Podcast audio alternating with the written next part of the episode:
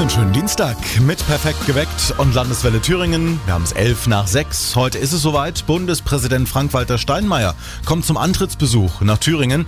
Mein Kollege Christian Buri aus der Landeswelle Redaktion schaut sich das Spektakel vor Ort an. Christian, du hast auch das Programm studiert. Kann man Frank-Walter Steinmeier denn irgendwo auch sehen? Also, halb zehn kommt der Bundespräsident Frank-Walter Steinmeier nachher am Flughafen Erfurt-Weimar an. Naja, und dann wird's schon anfangs so ein typischer Staatsbesuch, ne? Man wandert von Termin zu Termin.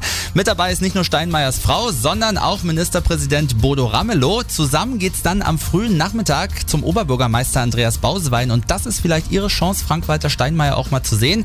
Denn die gehen gemütlich durch die Stadt und zwar vom Benediktplatz über die Krämerbrücke zum Collegium Marius. Ja, und am Abend, da muss Steinmeier dann auch noch selbst auf die Bühne. Bei der Verleihung des Thüringer Demokratiepreises im Augustinerkloster ist er nämlich nicht nur Gast, sondern wird auch noch ein paar Worte sagen. Mhm, der Stadtspaziergang heute geht um halb zwei los und morgen geht's ja noch nach Mühlhausen. Da wird's dann nicht durchweg hochpolitisch. ja, so ist es. Da wird dann nämlich mal geschaut, was beim Bundespräsidenten so auf dem Frühstückstisch steht, beziehungsweise was dort vielleicht bald draufstehen könnte. Am Vormittag ist Steinmeier nämlich bei der Mühlhäuser GmbH zu Gast. Bekannt ist die Einrichtung ja für das beliebte und berühmte Pflaumenmus. News.